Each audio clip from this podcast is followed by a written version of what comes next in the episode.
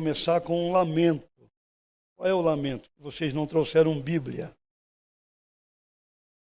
É, eu venho de um tempo da igreja onde a Bíblia é parte essencial do culto. Sem Bíblia você não ouve. Você precisa do texto para conferir, não é? é? A palavra de Deus ela é extremamente importante. E alguns irmãos têm me dito: ah, mas eu tenho a Bíblia no aplicativo. A neurociência está informando que a substituição do texto escrito para o aplicativo já traz uma série de, de retrocessos na capacidade de pensar, de analisar, de refletir. Então, nós teremos, provavelmente nos próximos anos, um saldo é, negativo, né? um saldo desastroso por essa troca é, da escrita, do papel, com o aplicativo. O problema do aplicativo, o iPad, o celular, você tem que ser muito santo para ter a Bíblia aqui e você não responder nenhuma mensagem que vem por alguma rede. Ah, eu estava pregando num culto outro dia e alguém que estava em outro culto mandou uma mensagem para mim. Eu peguei o celular para desligar, porque eu ia pregar, e tinha uma mensagem. A mensagem era: O culto aqui está sendo uma bênção, Deus está falando. A pessoa que estava no outro culto mandou para mim que eu ia pregar em outro culto. Provavelmente aquela pessoa não estava ouvindo nada naquele culto, não é? Então, eu estou com meu celular aqui por causa da hora, temos a hora ali também, não é? Ah, então eu quero ler um texto, queridos, que está no Salmo 90, lá no Velho Testamento. O livro de Salmos é um dos livros da Bíblia, aquele livro de capa preta, vocês conhecem ainda. Ah, é um dos salmos tremendos das Escrituras, que podem nos ajudar ah, na nossa caminhada diária. Salmo 90, versículo 12. Ensina-nos a contar os nossos dias, para que alcancemos coração sábio. Vamos orar. Senhor, este é um tempo tão precioso quando nós podemos abrir a tua palavra. Porque nós cremos, Senhor, que quando abrimos a Bíblia, nós ouvimos a tua boca o Senhor fala pela palavra. Eu oro que nesta noite, por misericórdia e graça, o Senhor abra o nosso entendimento. E como a tua palavra promete em Efésios, capítulo 3, que o nosso entendimento é iluminado pelo Espírito Santo, pelo seu poder.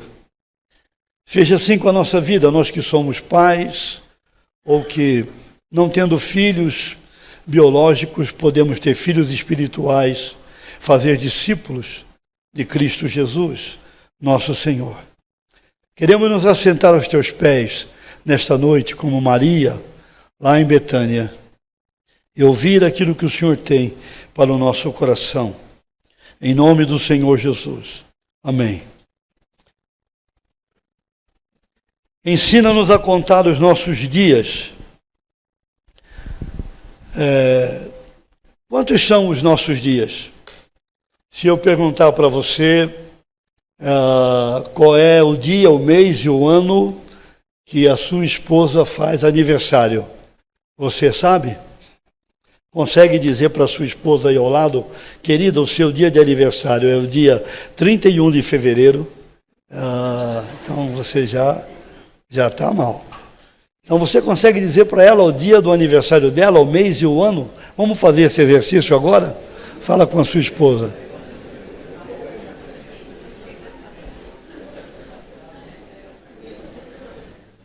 E você, irmã, não ajuda. Não seja mamãe dele, não ajuda.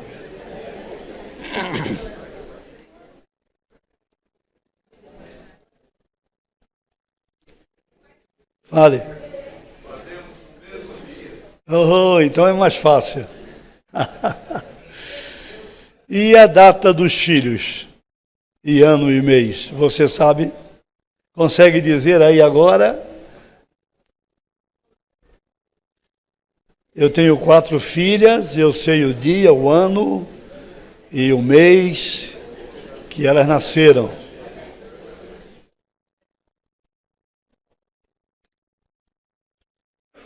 Uma outra pergunta que normalmente é muito interessante: quantos são os dias do seu casamento? Você está casado há quanto tempo? Consegue dizer para sua esposa? Fala para ela quanto tempo você está casado com ela.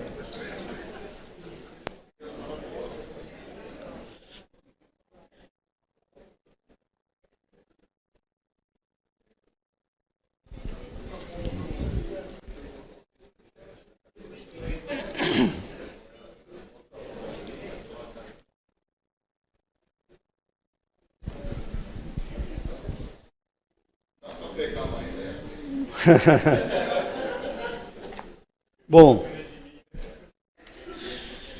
uh, nosso Senhor Jesus, com 33 anos e meio, ele foi à cruz por você e por mim.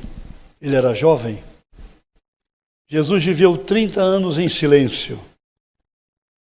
Jesus ficou 30 anos calado. Não disse quem ele era, não pregou, não apareceu. 30 anos. Em três anos e meio ele então mostrou o que ele tinha vindo. Já João, seu discípulo, apóstolo do amor, viveu quase 100 anos, escreveu cinco livros. João tinha uma ótima memória perto dos 100 anos depois de ficar exilado na ilha de Pátimos. Segundo a OMS, Organização Mundial da Saúde, a idade da criança ela vai até os 10 anos. Esse é o período em que você forma o caráter do seu filho. Se você perder os sete, oito anos da vida dele, você não forma mais o caráter. Você vai ter problema com um menino ou uma menina que tem problemas com o caráter. O caráter é formado até os sete, oito, talvez agora eles estão esticando um pouco mais, dez anos. Passou desse período, você pode pregar, ensinar, você pode é, colocar na melhor escola, estar na melhor igreja, o que o seu filho não aprendeu no primeiro período da infância, agora é joelho no chão, Bíblia na mão e pé na cara do cão. Porque o seu filho vai viver com base no caráter que ele recebeu. Então, até os 10 anos, e às vezes a gente espera que a igreja, a igreja faça milagres, né?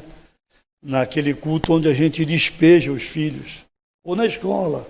Há crianças que hoje são levadas para a escola é, recém-nascidas, já ali seis meses de vida, os pais é, depositam o seu filho lá. O adolescente, ele começa ali por volta dos 10, 12 anos até os 19 anos. E os jovens, provavelmente entre 15 e 24 anos.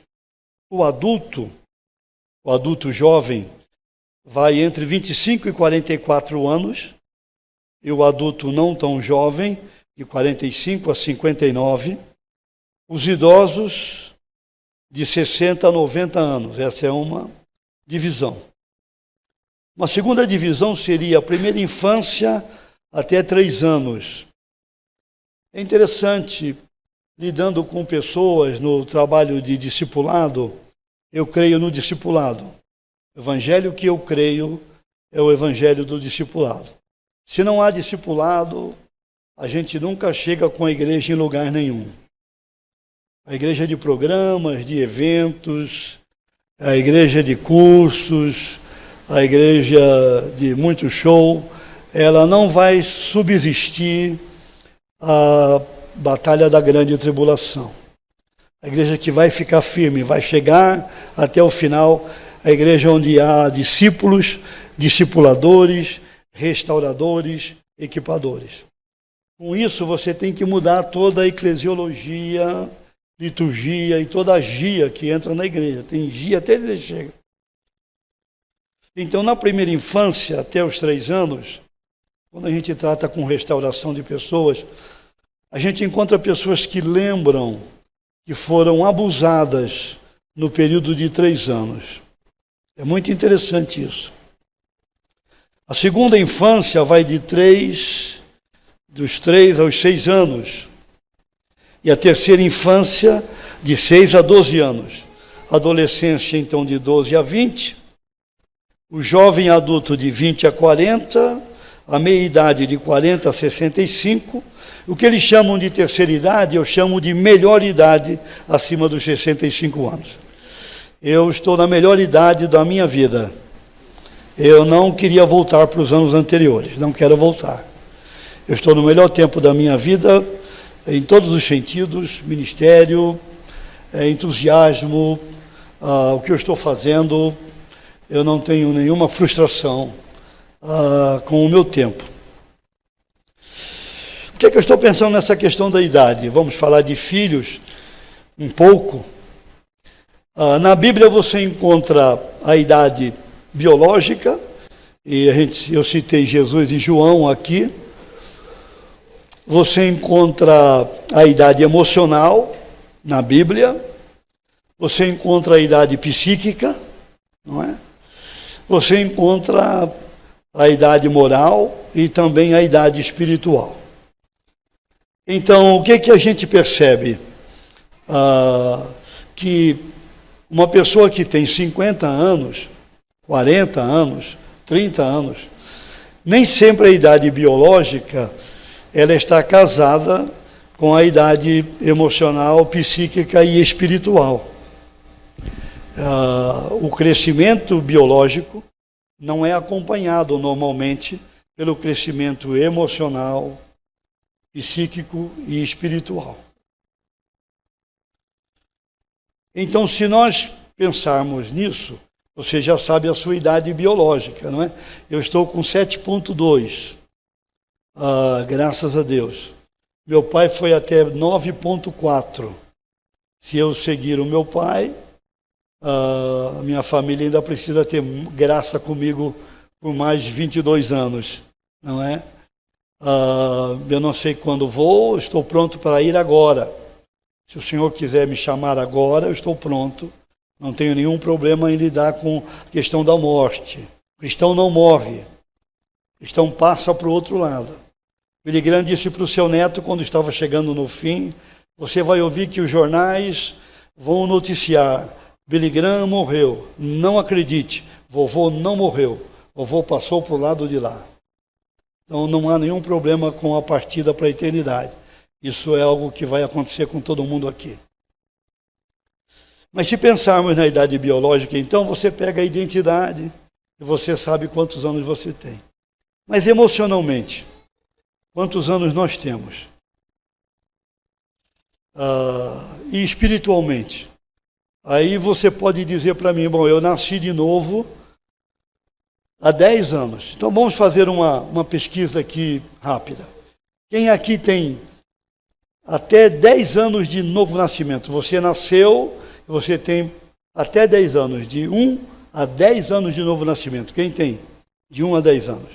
Oh, legal. Parabéns. Quem tem de 10 a 20 anos de novo nascimento? Alguns irmãos. Ok. 20 a 30 anos. Opa, grupo bom aí. 30 para cima, quem tem? Eu estou nesse grupo. Bom, você não mede a idade espiritual sempre pelo novo nascimento. Porque alguns nasceram de novo, mas não andaram com Deus no mesmo tempo que se conta a partir do novo nascimento.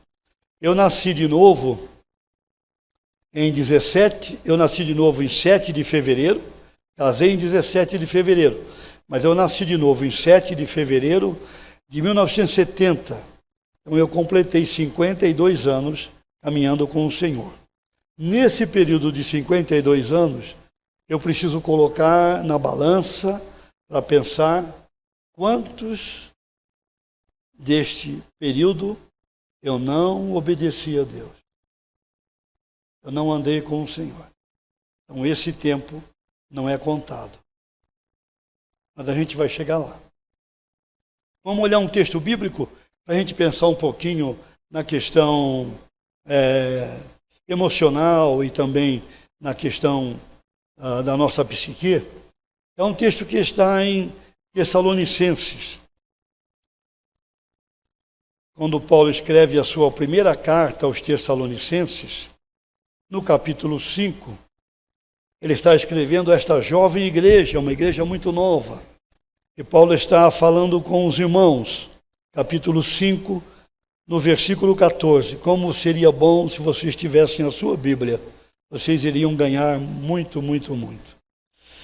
Uh, capítulo 5, versículo 14. Exortamos-vos também, irmãos, a que admoesteis, né, ou exortando aqui, os insubmissos, consoleis os desanimados, ampareis os fracos e sejais longânimos para com todos. Então, nessa igreja, Paulo menciona três tipos de pessoas: os insubmissos, os desanimados e os fracos. Os insubmissos aqui, em algumas traduções, insubmisso é desordenado. Quem é o desordenado aqui? Você já participou de algum desfile? É, eu sempre toquei em banda, em fanfarras, e eu sou esquerdo. Não sou da esquerda, mas eu sou esquerdo. Ah, então, eu sempre ando assim.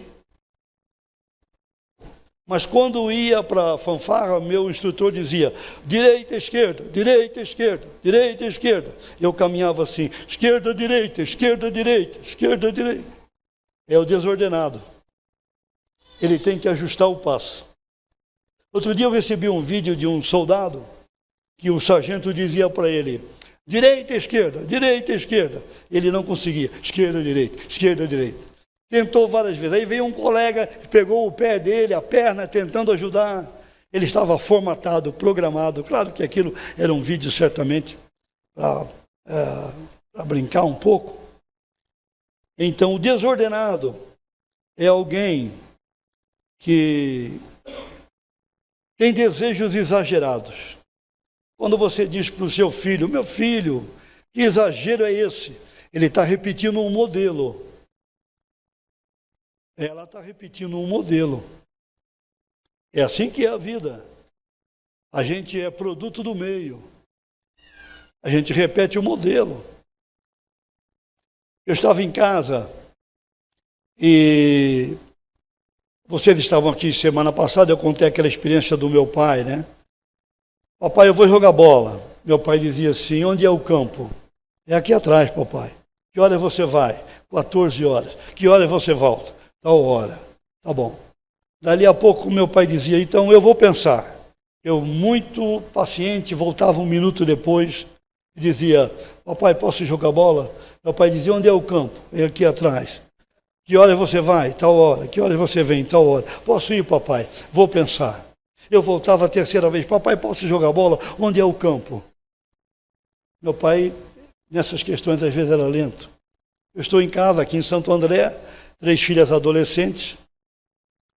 A minha filha Tamara falou assim: Papai, podemos ir no McDonald's?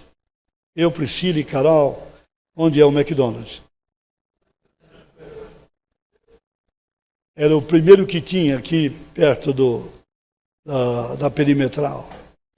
A que horas vocês vão? E que horas vocês voltam? Ela, ela deu a resposta e disse: Papai, vou pensar. Eu falei para ela: Papai vai pensar. Daqui a pouco ela voltou: Papai, podemos ir no McDonald's? Onde é o McDonald's? Aí, na terceira vez, a minha filha explodiu. O senhor está parecendo o seu pai, igual a ele. Isso irrita, pai. Por que, é que o senhor não decide logo? Aí eu fiquei olhando para elas, eu fui falar com a Mazé. Mazé, as meninas disseram que eu pareço com meu pai. A Mazé falou, elas acertaram 100%.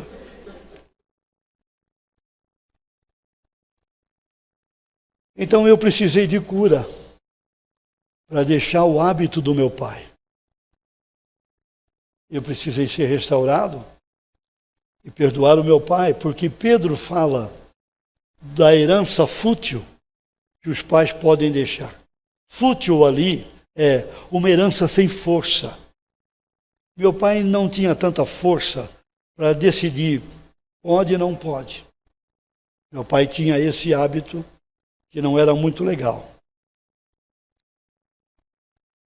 Então, o, o insubordinado, o desordenado, ele tem desejos exagerados. Outro dia recebemos uma, um casal para ajudar, eu e minha esposa, e o problema é que ele ama o carro mais do que a família. O carro está, ó, joia. Não falta nada naquele carro. Só falta ele cantar: Meu carro é vermelho. Não uso espelho para me pentear. Só falta ele se inclinar. Exagero. Exagero pode vir com o carro, com o esporte, pode vir com a parentela. Nós ajudamos um casal, ele precisava ir na casa da mãe todos os dias. A mãe morava no mesmo bairro e na mesma rua. Ele vinha do trabalho, tinha que passar lá. Ele não tinha cortado o cordão umbilical. Isso estava trazendo sérios problemas para o casamento. O que, que diz o livro de Gênesis? Quando você casa, você deixa o seu pai e a sua mãe deixar emocional, deixar espiritual, deixar financeiro, deixar geográfico. Não é que não vai visitá-lo mais, não é? Não é que não vai cuidar se tem uma necessidade uh, para fazer isto. Então, o, o desordenado, ele tem exageros com roupas. Né? A gente viu aqui na, na brincadeira, no trama aqui, na, na, no teatro, uma mãe exagerada, não é? Pais que não tiveram muita coisa na infância, não foram bem supridos, exageram no presente para os filhos, esperando que isso substitua o amor, o tempo, a atenção, o bate-papo, não é? é? Ouvir o filho. Ah... Eu lembro de um livro antigo que o título era Pais Precisam de Filhos ou filhos precisam de pais. Então, eu fui pregar numa cidade aqui no Brasil e o rapaz que me recebeu era um líder de uma determinada igreja e ele me disse: Você, você é um discipulador e eu preciso de discipulado. Você me ajuda? Você pode me discipular? Eu disse: Olha, eu vou ficar quatro dias com você aqui. No quarto dia eu te dou uma resposta. E comemos, tomamos café, almoçamos, jantamos. A esposa dele não veio nenhuma vez para tomar café e para almoçar ou para ter um tempo. E eu disse para ele: Onde está sua esposa? Ela não pode vir nenhum dia para o café da manhã para conversar um pouco. Ah, ela não pode, está muito ocupada e tal. Mas quem sabe no domingo a gente pode ter um tempo juntos. Ele disse, no domingo nós vamos almoçar na minha sogra. Isso é legal. Você vai almoçar na sua sogra é, quantos domingos por mês? Todos os domingos. Bom, então esse camarada precisa de discipulado. E eu disse, tudo bem, vamos lá então. Quando chegamos lá, fui muito bem recebido, eles foram muito amorosos. E a, a mamãe disse: Pastor, pode sentar, os meus bebês estão chegando. E eu pensei: Bom, devem ser os netos. Não é? E nisso chegou um camarada de 40 e poucos anos, ele disse: Aqui é o meu bebê mais, mais novo dos homens, papai, ou pastor. Eu disse: Bom, alguma coisa está errada. Porque ele não era mais um bebê, ele era um homem de 40 e poucos anos. E era assim que aquela senhora conduzia a sua família. O marido não tinha nenhuma opinião ali. Ela ainda tratava os filhos como um bebê. Era uma mulher com muitas doenças emocionais. Quando nós fomos embora, depois do almoço, ele perguntou para mim: Você me discipula? Eu disse, claro, mas eu vou lhe dar três tarefas. Se você fizer as três tarefas, eu discipulo você. A primeira tarefa é você vai chamar sua esposa em amor, e você vai convidá-la para talvez tomar um lanche, comer alguma coisa, vai dizer, querida, é muito bom ir à casa da sua mamãe, é muito jóia encontrar a família, mas nós precisamos começar a mexer nisso. Então, a partir deste mês, nós vamos duas vezes por mês, por um período, depois nós vamos uma vez por mês, e assim nós vamos ter o nosso tempo como casal, o nosso tempo com uh, nosso menino. E se você fizer isto, uh, é uma boa coisa. Eu pedi para olhar a agenda dele. A agenda dele era uma agenda endemoniada. Ele tinha coisas para fazer de segunda a segunda, e de manhã, de tarde e de noite era um workaholic lá no ministério lá. Então você tem que rasgar essa agenda, você vai fazer uma agenda nova, tempo para descansar, tempo para a esposa, tempo para o filho, e vai dizer não para algumas coisas. E a terceira coisa, eu estava, ia dar uma tarefa bíblica para ele ler o Evangelho de Marcos, é, pra, inicialmente dez vezes, e depois eu começava a trabalhar com ele. Então ele me perguntou: quando é que eu posso falar com a minha esposa? Eu disse: bom, você vai decidir o dia. Pode ser hoje à tarde, ah, ou amanhã, quando eu for embora no aeroporto, você volta, pode encontrar com ela. E pode ser um bom tempo. Então ele me deixou no aeroporto, eu estava esperando eh, para embarcar, ele me chamou no celular. Pastor, tudo bem? O senhor pode me ajudar? O que aconteceu? Eu chamei minha esposa e conversei com ela amorosamente e falei que vamos mudar. Ela pegou a bolsa e saiu e disse que não volta mais se eu não mudar de posição. Disse, bom, então você vai procurá-la. Onde é que ela costuma ir? Vai procurá-la, não é? Numa cidade de 400 mil habitantes, vai procurar a sua esposa. E ele a encontrou, ele sabia mais ou menos onde ela poderia estar. E ele me ligou dizendo: O que, é que eu faço? Eu disse: Olha, procure um profissional de terapia, procure um psicólogo e não, não precisa citar o meu nome, mas fale isso com ele. Conte todos os fatos e diga o que está acontecendo. E ele foi e acabou contando. Falou: Olha, o pastor Josué esteve aqui, ele deu essas orientações assim, assim, assim, assim. E aquele profissional disse para ele: Faça tudo o que o pastor Josué falou. E ele não fez. Então não foi possível discipular.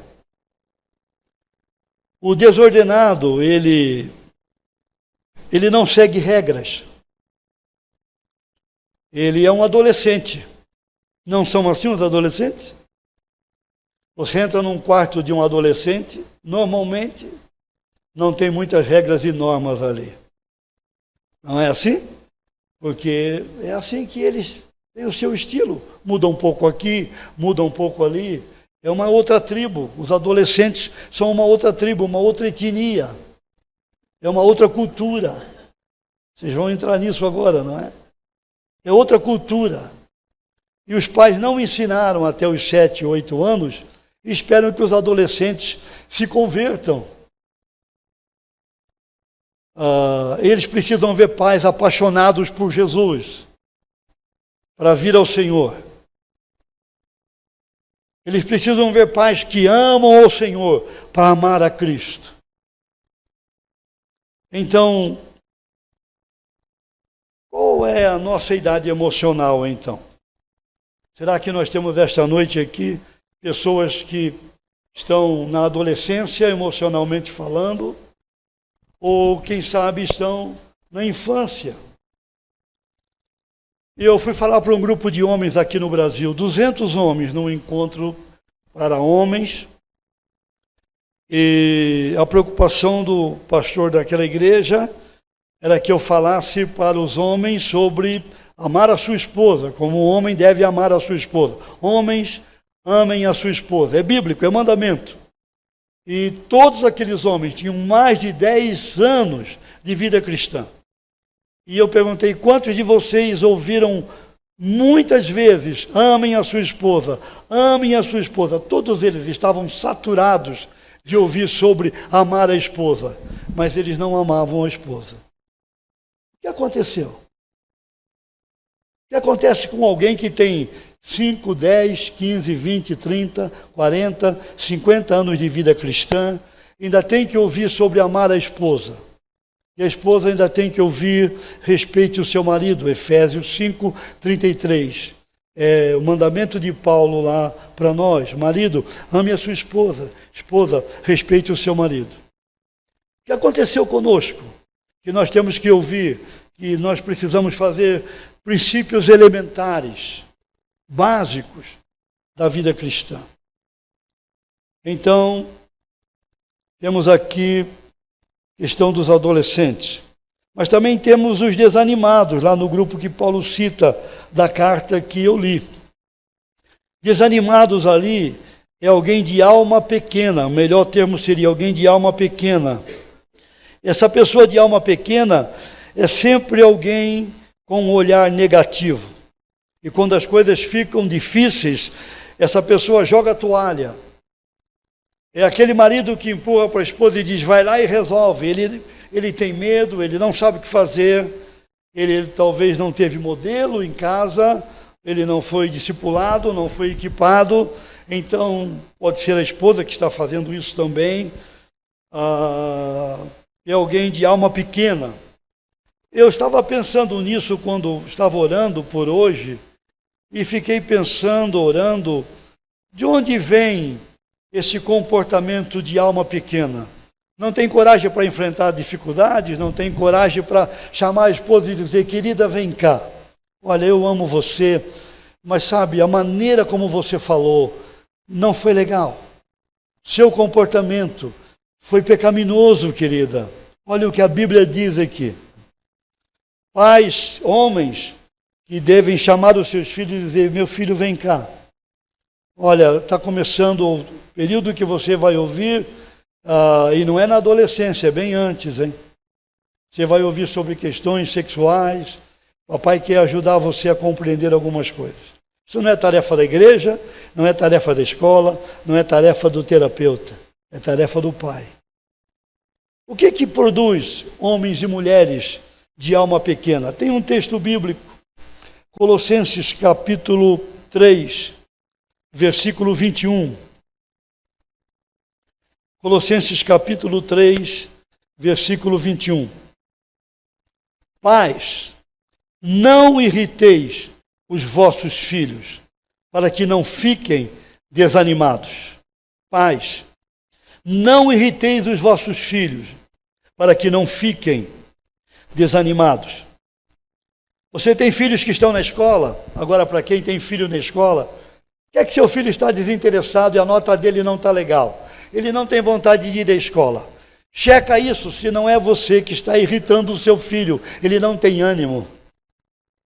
Lidamos com alguns casais assim, filho desinteressado na escola, ah, não ia bem lá, as notas não eram boas, o desempenho não estava bem, o interesse com as tarefas, trabalho lá, o que, que estava acontecendo? Aquele pai, pais aqui é pai homem.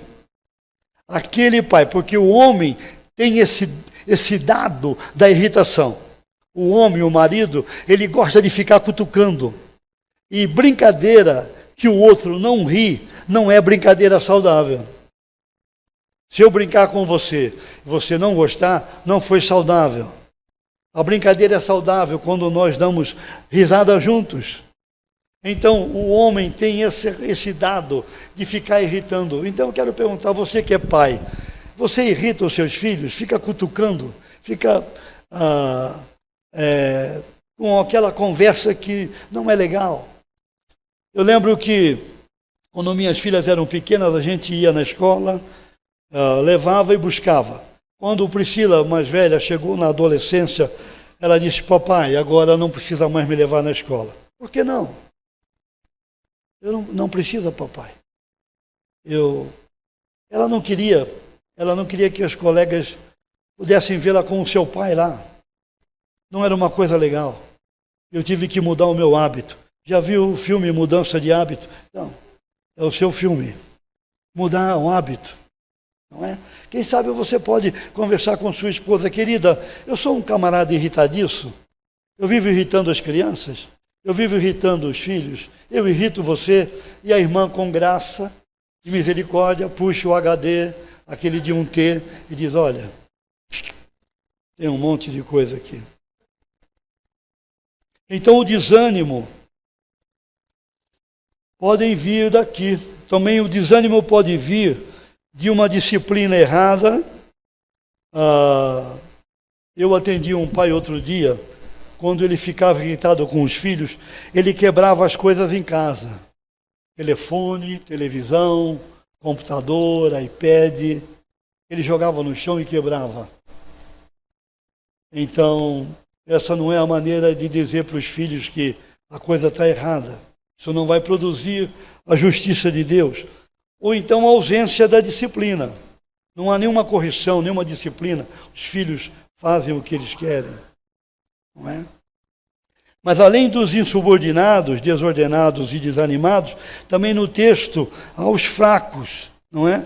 Ah, e eu fiz uma lista de coisas que pode produzir filhos fracos. Vocês são filhos, eu também sou filho. Então, quando a gente fala para os seus filhos, a gente fala também para os pais dos filhos, não é? Então, como é que a gente percebe de onde vem a nossa fraqueza, a nossa debilidade? Quando eu tenho tempo de trabalhar com casais, e não é, não é aqui, o tempo não é esse, que eu estou discipulando, eu sempre peço para o marido escrever sobre as suas fraquezas, Quais são as fraquezas que você tem? Eu peço para a esposa também fazer. A mulher sempre lembra com tranquilidade das suas batalhas e lutas e fraquezas, debilidades, pecados. O homem é que nem saca-rolha, enrola, enrola, enrola. Por que, que a gente tem essa natureza, não é verdade? Complicado isso para valer, não é? Então, hoje não, tenho, não temos tempo de fazer isso aqui. Mas eu quero listar alguns fatores que podem produzir homens débeis, mulheres débeis. E isso vai gerar um casamento com debilidades, que pode ser restaurado, pode ser corrigido. Você pode ser fortalecido na sua debilidade, meu irmão e minha irmã.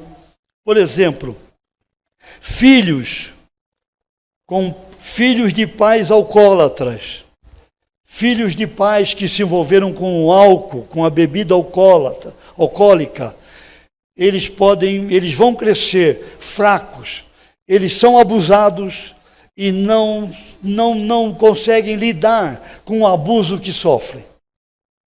O abuso se torna uma coisa normal na vida desses filhos de pais alcoólatras. Filhos de pais alcoólatras não conseguem dizer não, dizem sim para todo mundo. Qualquer coisa que você peça a ele, ele vai quebrar prioridades para atender você, porque eles foram criados num ambiente de extrema fraqueza.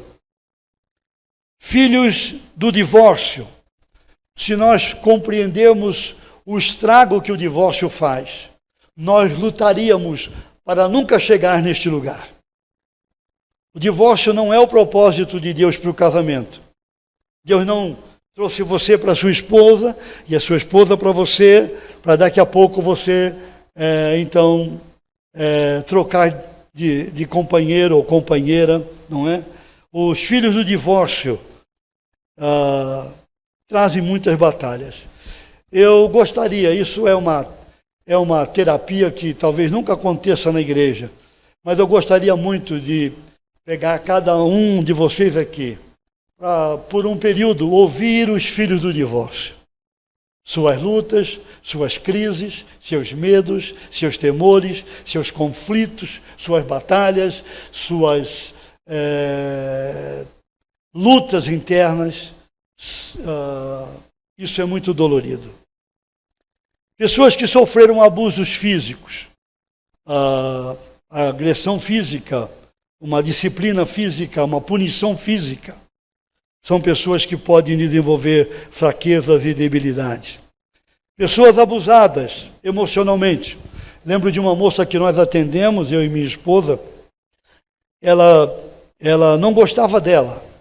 Ela disse: O senhor crê que Deus pega aquela parte que é, aquela parte lá no vovô que não ficou muito bem fisicamente, ou no meu tio, ou na minha tia, ou no meu irmão mais velho, ou no meu pai, na minha mãe, aquela deformação física ou aquele defeito físico, o senhor crê que Deus pegou um pouco de cada e colocou numa pessoa? Eu disse: não, não é assim que Deus trabalha. Ela disse: Eu sou uma pessoa assim. A minha testa é a testa do meu avô, as minhas pernas são do meu tio, os meus braços são do meu pai, os meus olhos são da minha mãe. Eu não sei quem eu sou. Isso foi abuso emocional daquela família, impondo é, é, quando a pessoa marca o corpo. Ah, não, ela tem uma tatuagem. Foram as tatuagens emocionais. Nós ajudamos aquela moça a ser curada. A lembrar do Salmo 139, quando o salmista diz que Deus faz obras maravilhosas. E você é uma obra da mão de Deus. Você não é obra do acaso. Você não nasceu por um descuido da sua mãe. Seus pais não programaram, de repente você nasceu, e aí você ouviu sua mãe, o seu pai dizer: Você naquela época atrapalhou o meu curso universitário. Eu precisei mudar de empresa. A nossa vida conjugal mudou completamente. Ah, quantos pais disseram isso aos seus filhos? Ah, ou se comportaram desta maneira e tatuaram a alma daquela criança por décadas abusos emocionais, abusos sexuais. Grande parte dos abusos na área sexual, não todos, mas uma boa parte, acontece em casa, no primeiro núcleo ou no núcleo maior da família. Pessoas abusadas sexualmente, elas podem ter 40 anos biológicos e podem ter 30 de fé elas têm dois anos emocionais. Pessoas abusadas não cresceram emocionalmente, não cresceram espiritualmente, não cresceram na sua psique. O abuso bloqueou, o abuso travou. Ah, eu lembro de uma de uma moça, e ela me dá permissão para contar isso, ah, não vou citar o nome dela. Ela era uma mulher amargurada. E ela tinha um apelido na universidade de Machadinha, porque ela dava na canela de todo mundo. Os colegas, do professor, do marido, dos filhos, e na minha como pastor. Um dia ela entrou numa crise muito forte, e ela veio falar comigo e minha esposa, e ela disse: Eu preciso de ajuda. Ela estava bem quebrantada. Eu disse: Você quer ajuda? Quero. Então, primeiro eu vou dizer quem você é. E se você concordar comigo, eu vou ajudá-la. Posso dizer? Pode. Você é amarga. Você é mal educada. Você é grossa. Você não ama o Senhor. Você não ama o seu marido, você não ama os seus filhos, você não ama os irmãos, você não ama o seu pastor, você não respeita a autoridade, você não serve ninguém. É isso mesmo? Ela disse: É. Você quer ajuda? Quero. Esta mulher era uma menininha. Ela, quando veio, ela tinha 42 anos, mas ela tinha três. Biologicamente ela tinha 42, mas emocionalmente ela era uma menininha. Hoje ela está com 54, ela já está na adolescência. Ela já está com 15 anos. E daqui a pouco ela vai para 21, que a mudança é de 7 em 7 anos.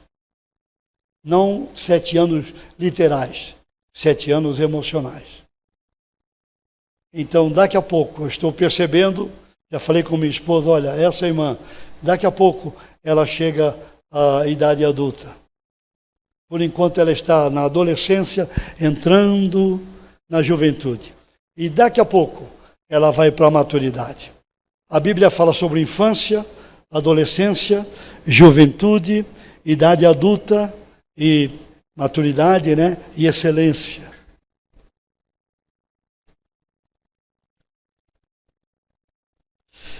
Quem é que fica na infância ou na adolescência? Quem tem esqueleto no armário. Nunca falou dos seus pecados. Nunca falou dos seus pecados com ninguém. Você já confessou a Deus? 1 João promete que você está limpo. Mas eu preciso falar: olha, eu tenho batalhas nessa área. Eu preciso de ajuda. Tiago diz isso: confessai os vossos pecados uns aos outros para serem curados. Quem não fala do seu pecado não é quebrantado. Quem não fala do seu pecado não leva o ego para a cruz. Quem não fala do esqueleto no armário não cresce, não anda, não se mexe, não muda, a cabeça está fechada. E onde é que acontece a confissão? É no discipulado. Aqui no ambiente público, a menos que tivéssemos um avivamento, como aqueles da história, né? Aí cada um levanta espontaneamente e fala. Você tem esqueleto no armário? Abre o guarda-roupa? Não, mas não é aquele guarda-roupa. Não é aquele guarda-roupa. Apesar de que eu lidei com um casal com problema de guarda-roupa. Ele, perfeccionista demais. Ela não. Ele, é advogado, gravata azul, camisa azul, roupa íntima azul, lenço azul e meia azul. Camisa branca, gravata branca, roupa íntima branca, meia e lenço branco. Ela teria que ser uma mulher maravilha, porque em alguns dias ela trocava de lugar, aí o pau quebrava. Eles me convidaram para ir à casa dele para ver o que estava acontecendo. Ela me mostrou o guarda-roupa dele. Azul, branco, amarelo, tal, tal. Ele, ele quer que mantenha isso. Seu esposo precisa de médico. Urgentemente. Quem tem coisa escusa na vida? Pedofilia, pornografia, prostituição, adultério, dinheiro que foi pego indevidamente, é, coisas dessa natureza, pecados guardados. A gente não anda, queridos. Se nós queremos encontrar Deus, nós não encontramos Deus onde o pecado está. Vocês entendem isso? Eu quero encontrar o Senhor cada dia. Eu estou com 7.2, mas eu preciso do Senhor, irmãos. Eu preciso do Senhor. Eu não sei tudo. Estou aprendendo. Eu preciso de quebrantamento. Eu preciso ser colocado com a boca no pó. Eu preciso pedir perdão. Eu preciso dizer para Mazé, Mazé, eu pequei. O meu olhar não foi legal. Foi discriminatório. Balancei a cabeça. Mazé falou, eu fiz assim. Isso é pecado. Cutuquei ela por baixo da mesa. Estou dizendo para ela: pare de falar. Isso é pecado. Então eu preciso do Senhor, eu quero encontrar o Senhor cada dia. O Senhor é maravilhoso. Mas eu não vou encontrá-lo se há pecado na minha vida. Você não vai encontrá-lo se há pecado na sua vida. Bom, André, e o horário, hein? Tem tempinho? Tá legal. Bom, quando é que a gente descobre que a gente está na idade infantil? Eu perguntei isso para um grupo outro dia. Todo mundo estava na idade adulta. e eu conheço aquele grupo. E eu disse: oh, não é assim, o coração é enganoso, não é? Não tem nenhum problema você dizer, eu sou um homem infantil, eu preciso mudar. Se você chegar a essa conclusão, se for, né? De repente não é. Ou então eu sou um homem adolescente, eu preciso mudar. Uma mulher infantil, uma mulher adolescente, talvez não seja. Mas se for e chegar a esta conclusão, você já começou a caminhar. Se você for e disser não, não, não, não, aí você é negativista. Já ouviu isso? Eu queria ler um texto com vocês, e aí gente, nós vamos concluir. Hebreus capítulo 5.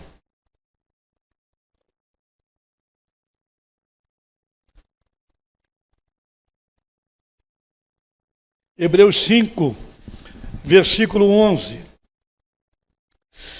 A este respeito, temos muitas coisas que dizer e difíceis de explicar, porquanto vos tendes tornado tardios em ouvir. Pois, com efeito, quando devis ser mestres ou adultos, atendendo ao tempo decorrido, tendes novamente necessidade de que alguém vos ensine de novo quais são os princípios elementares dos oráculos de Deus. Assim vos tornastes como necessitados de leite e não de alimento sólido. Ora, todo aquele que se alimenta de leite é inexperiente na palavra da justiça, porque é criança. Mas o alimento sólido é para os adultos, para aqueles que, pela prática, têm as suas faculdades exercitadas para discernir não somente o bem, mas também o mal. Ah, Como é que a gente consegue perceber então a nossa idade? Eu vou só fazer perguntas aqui, de maneira bem objetiva. O texto está dizendo que uma criança, ela não consegue discernir o bem e o mal. Nós vivemos num mundo agora onde o mal é bem e o bem é mal. Você consegue perceber o que é bem, o que é mal? Como é que é isso para a nossa cabeça, para o nosso coração? Por exemplo, você consegue discernir entre o sagrado e o profano? Como é que eu vou ler a minha Bíblia e ouvir Deus falar, mas eu o tempo todo estou aqui com as mensagens para responder, eu estou com a Bíblia e o celular? Isso é falta de reverência, é falta de santidade. Eu quero ouvir Deus, mas isso aqui é tão importante que eu não posso largar isso por 15, 20 minutos cada dia. Então, o que, que é para nós o sagrado e o profano? Não é? O nosso culto pessoal, ele é marcado pelo sagrado ou pelo profano. O que é pecado e o que é não pecado? Outro dia eu disse a um grupo de crentes, de irmãos, eu quero que vocês me faça uma lista de pecados. Alguns não fizeram porque não sabiam definir o pecado. E não sabiam dar nome ao pecado. Por exemplo, a mentira é pecado. Não andar na luz é pecado. É, dirigir com a carteira vencida é pecado. Não amar a esposa é pecado. Não respeitar o marido é pecado trocar as prioridades. Prioridade número um, Senhor Jesus. Prioridade número dois para o marido, a esposa. Prioridade número dois para a esposa, o marido. Os filhos, número três, a paz que trocam. Colocam os filhos no lugar da esposa e mães que colocam os filhos no lugar do marido. Eu tenho ajudado casais que ele está enamorado da filha emocionalmente. Ela está enamorada do filho emocionalmente porque colocou o filho no lugar errado e colocou a filha no lugar errado. Então, o que é pecado para nós? Qual é a nossa definição de pecado? Definição de certo e errado. Discernir aquilo que Paulo diz, tudo é lícito, mas nem tudo convém. O que, que convém, irmãos, na vida cristã? O que não convém? Paulo diz: tudo é lícito, mas nem tudo edifica. Você consegue discernir entre aquilo que edifica e aquilo que não edifica? Por exemplo, você vai numa reunião com a parentela, uma festa da parentela, primos, primas, cunhados, todo mundo lá. O que que não edifica lá? Você ficar pregando para todo mundo. Família não ouve, o profeta não tem valor na sua própria casa. Como é a conversa com a parentela? Normalmente é conversa de elevador. Vai chover, né? Vai chover. Puxa, Tá frio, né? Tá frio. Tchau, tchau, tchau, tchau. Normalmente é conversa trivial. É assim normalmente com grande parte da parentela. Por exemplo, uma criança, ela não sabe diferença entre sim e não. Você consegue dizer não? Consegue dizer não quando alguém liga para você? Outro dia um irmão me ligou, disse: Olha, eu estou aqui na Avenida do Estado, o meu carro quebrou, eram duas horas da manhã, e o senhor pode vir aqui? Eu disse: Não. Eu não sou mecânico, eu não tenho empresa de seguro e eu não dirijo. Eu não podia chamar a minha esposa ou minha filha para aquela tarefa, não era a hora. Você pode chamar outra pessoa? Se ele gostou ou não, às vezes nós precisamos dizer não. Dá para tomar café amanhã? Amanhã eu não posso. Você pode atender o telefone agora? Olha, agora eu não posso. Agora eu estou ocupado e o que eu estou fazendo agora eu não posso, dependendo do que a ligação significa.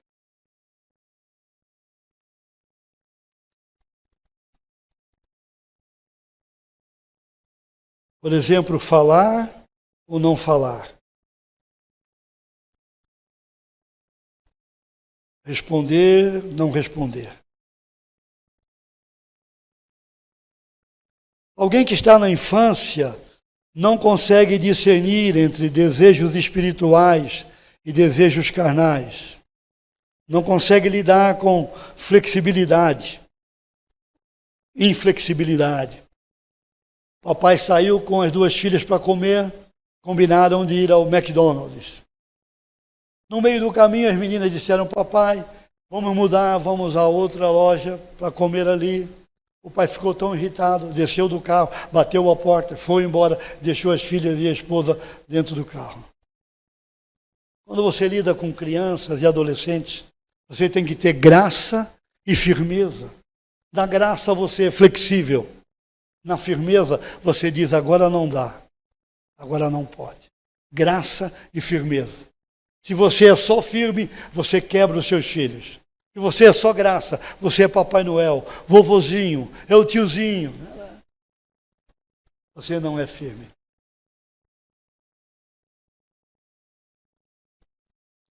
Na infância você não consegue descobrir quem é quem.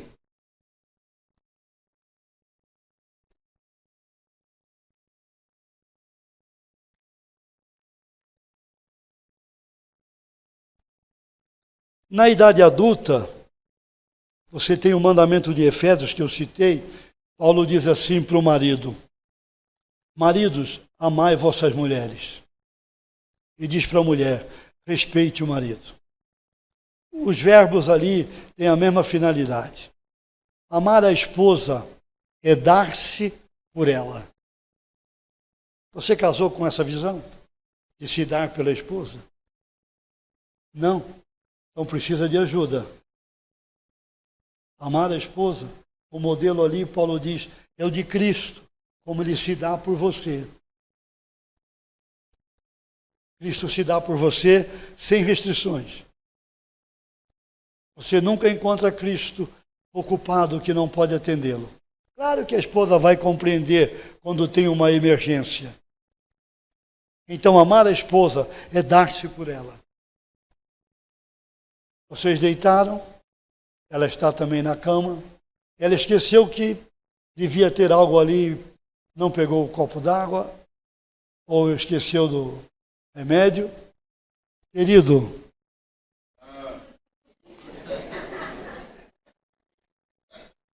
ele entendeu. Aí você diz o quê? Você pode dar um glória a Deus aleluia. Dizer, claro, querida, sem problemas. Amar a esposa é dar-se por ela. E respeitar o marido é entregar-se a ele. Respeitar o marido é entregar-se a ele. Os dois verbos têm a mesma função. É um ciclo. Ele ama, ela respeita. Ela respeita, ele ama. Ele ama, ela respeita. Ela respeita, ele ama. Onde é que entra a graça? Ele não ama, ela respeita. ela não respeita, ele ama, aí entra a graça. Porque em algum período do casamento, pode ser que o amor dele está fragmentado por algum pecado que ele deixou entrar na vida. Ela não respeita por alguma amargura que ela guardou no coração. Então esse casal precisa ser restaurado.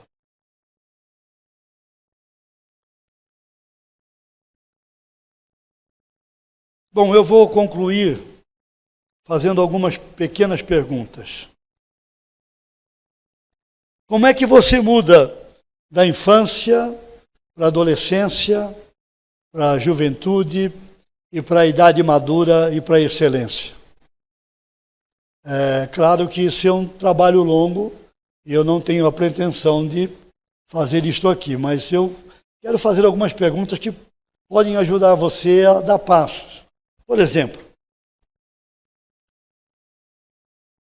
quando é que a gente não anda? Quando é que a gente não muda de faixa etária emocional, espiritual, mental? Quando há mágoas no coração não resolvidas. Você tem mágoas no seu coração? Quanto tempo isso tem estado aí com você? Quando há ressentimentos, quando há amarguras. Paulo diz que a amargura entristece o espírito, e Hebreus diz que a amargura pode se tornar uma árvore frondosa. Quando há ciúmes, quando há ausência de perdão. Colossenses capítulo 3 tem um versículo interessante. Se vocês processem a sua Bíblia, vocês teriam um ganho enorme. Pois é. Sabe que você precisa da Bíblia, não é? E nesse tempo do fim, você vai precisar comer a palavra como em nenhum outro tempo da história, desde a reforma para cá. Colossenses 3, versículo 13. Suportai-vos uns aos outros, perdoai-vos mutuamente, caso alguém tenha motivo de queixa contra outrem, assim como o Senhor vos perdoou assim também perdoai, perdoai vós. Há mágoas. Deve haver no, no casamento um ambiente onde ela pode dizer, querido, eu estou magoada, estou ferida com o seu comportamento. Onde ele pode dizer, meu bem, sua atitude me deixou triste, chateado. Eu estou mal, a maneira como você se comportou. O, o casamento deve ter este ambiente de, de transparência, de maturidade para você ouvi-la falar e você ouvir ele falar sem, é, sem tentar justificativas. E onde, ah, onde ele diz, querida, eu reconheço que com a minha maneira de falar eu ofendi você. Esse é o meu pecado. Pecado tem nome. Davi diz no Salmo 51: Eu conheço as minhas transgressões. Pecado tem nome, desculpa não é pedido de perdão, desculpa é atalho. Você precisa dizer, querida, eu pequei, querido, eu pequei, meu filho, eu pequei. Sabe o que acontece? Restaura o filho.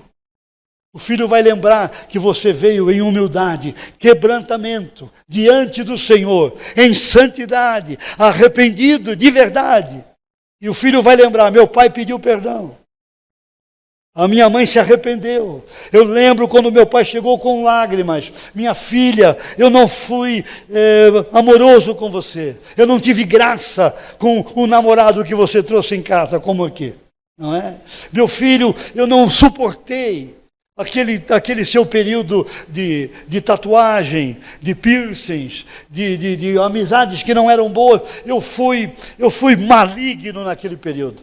Eu fui um diabo naquele período. Eu me arrependo. Eu peço perdão diante do Senhor. Eu quero restaurar isso. Você então está indo para a maturidade se fizer isso. Então o marido deveria permitir que a esposa falasse dos pecados do marido e a esposa deveria permitir que o marido falasse dos seus pecados e os filhos falassem dos seus pecados. Em casa nós tínhamos uma reunião, até que minhas filhas ficaram adultas, aí eu pus um ponto final. Nós, uma vez por semana, nos reuníamos para ver algum filme, alguma coisa, comíamos pipoca ou outra coisa, tinha ali algum suco, alguma coisa, e nós falávamos de como foi a semana. E eu começava perguntando para elas: onde foi que o papai pecou nessa semana? Toda semana elas tinham pecados para falar sobre mim. Toda semana. Eu às vezes perguntava: vocês têm certeza? Sou eu mesmo? É você, papai. Então perguntava para minha esposa, Maria José, esta semana onde foi que eu pequei? E depois elas faziam isso umas com as outras, e também com a mamãe, e a mamãe fazia com elas. Eram reuniões tremendas, maravilhosas. Chorávamos juntos e nos perdoávamos e quebrávamos o pau juntos ali. Mas ninguém saía da reunião com a cara amarrada, ou sem acertar, ou sem pedir perdão. E minhas filhas aprenderam ali a pedir perdão e a perdoar, como diz o texto de Colossenses. Então você pode permitir que ele fale e que ela fala, não é? Sobre ah, onde estas coisas aconteceram. Festas, no contexto da parentela, foi na rua, no, no trânsito, em uma loja, no mercado, no almoço, na cama, no trabalho, ah, trabalhando juntos na pandemia. Ah, onde foi que nós pecamos? Nós atendemos um casal. Ela vinha de uma família onde a mãe dizia para os filhos: o sexo é sujo. Quando você fizer sexo com seu marido, isso é sujo, é imundo. Quando ela estava no relacionamento sexual, ela estava comendo alguma coisa. Ela dizia para ele: anda logo, anda logo, anda logo aqui. Eu não quero nem prestar atenção no que você vai fazer. Ele veio falar comigo, disse: Olha, o meu relacionamento está quebrado. Herança que ela trazia da mamãe. A mamãe querendo ajudar, porque a experiência da mamãe não era boa. A mamãe causou muitos problemas. Você tem pecado na cama? Dizendo não quando você podia dizer sim? Ai, está doendo aqui. Não é verdade às vezes. Às vezes é verdade. Ah, eu atendi um casal e para ter estímulos sexuais, eles olhavam filmes pornográficos. E o relacionamento deles estava sobre esse fundamento, pornografia. Ela andava sem roupa dentro de casa na presença dos filhos. E isso foi muito difícil para aquela família. Muito difícil.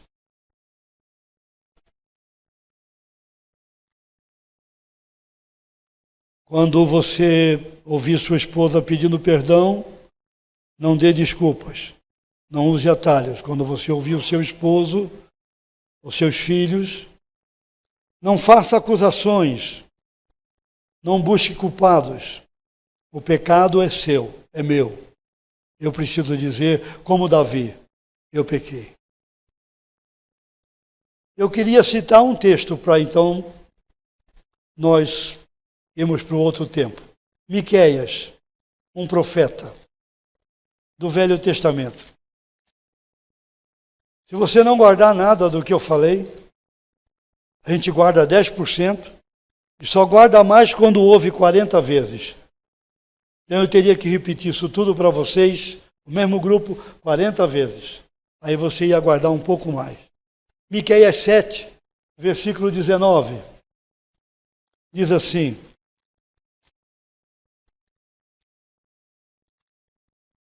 Tornará a ter compaixão de nós, Sara pisará, tornará a ter compaixão de nós, pisará aos pés as nossas iniquidades e lançará todos os nossos pecados nas profundezas do mar. Você confessou o seu pecado, você pediu perdão ao Senhor, ele lança na profundeza do mar. E a irmã Corre Timbum, que esteve em campos de concentração porque apoiou e guardou judeus do nazismo, ela dizia que quando Deus joga o pecado no fundo do mar, ele coloca lá uma placa: é proibido pescar. Então, marido, pecado confessado, é pecado perdoado. Esposa, pecado confessado é pecado perdoado. Não traz aquilo de volta. O sangue de Jesus já limpou a sua vida. Não tem que voltar lá naquele cemitério de pecados. Não seja coveiro. Deixa aquilo lá, em nome do Senhor Jesus. Amém? Eu espero que você pense um pouco nisso. Qual é a sua idade? Infância? Adolescência? Jovem ou adulto? Na vida cristã, na vida emocional, onde você está. Descobrir isso vai ajudar muito. Sua caminhada com o casamento, sua caminhada com a família. Vai fazer do seu lar um lar que Deus pode usar para missões, para o discipulado, para a glória de Deus. Amém? Senhor, abençoe este tempo, nossa mente, o nosso coração, e a promessa de que a tua palavra não voltará vazia, mas ela realizará aquilo que o teu coração deseja. Faz isso com cada um de nós aqui nesta noite. Em nome do Senhor Jesus. Amém. Amém, queridos. Deus abençoe vocês. Fiquem firmes.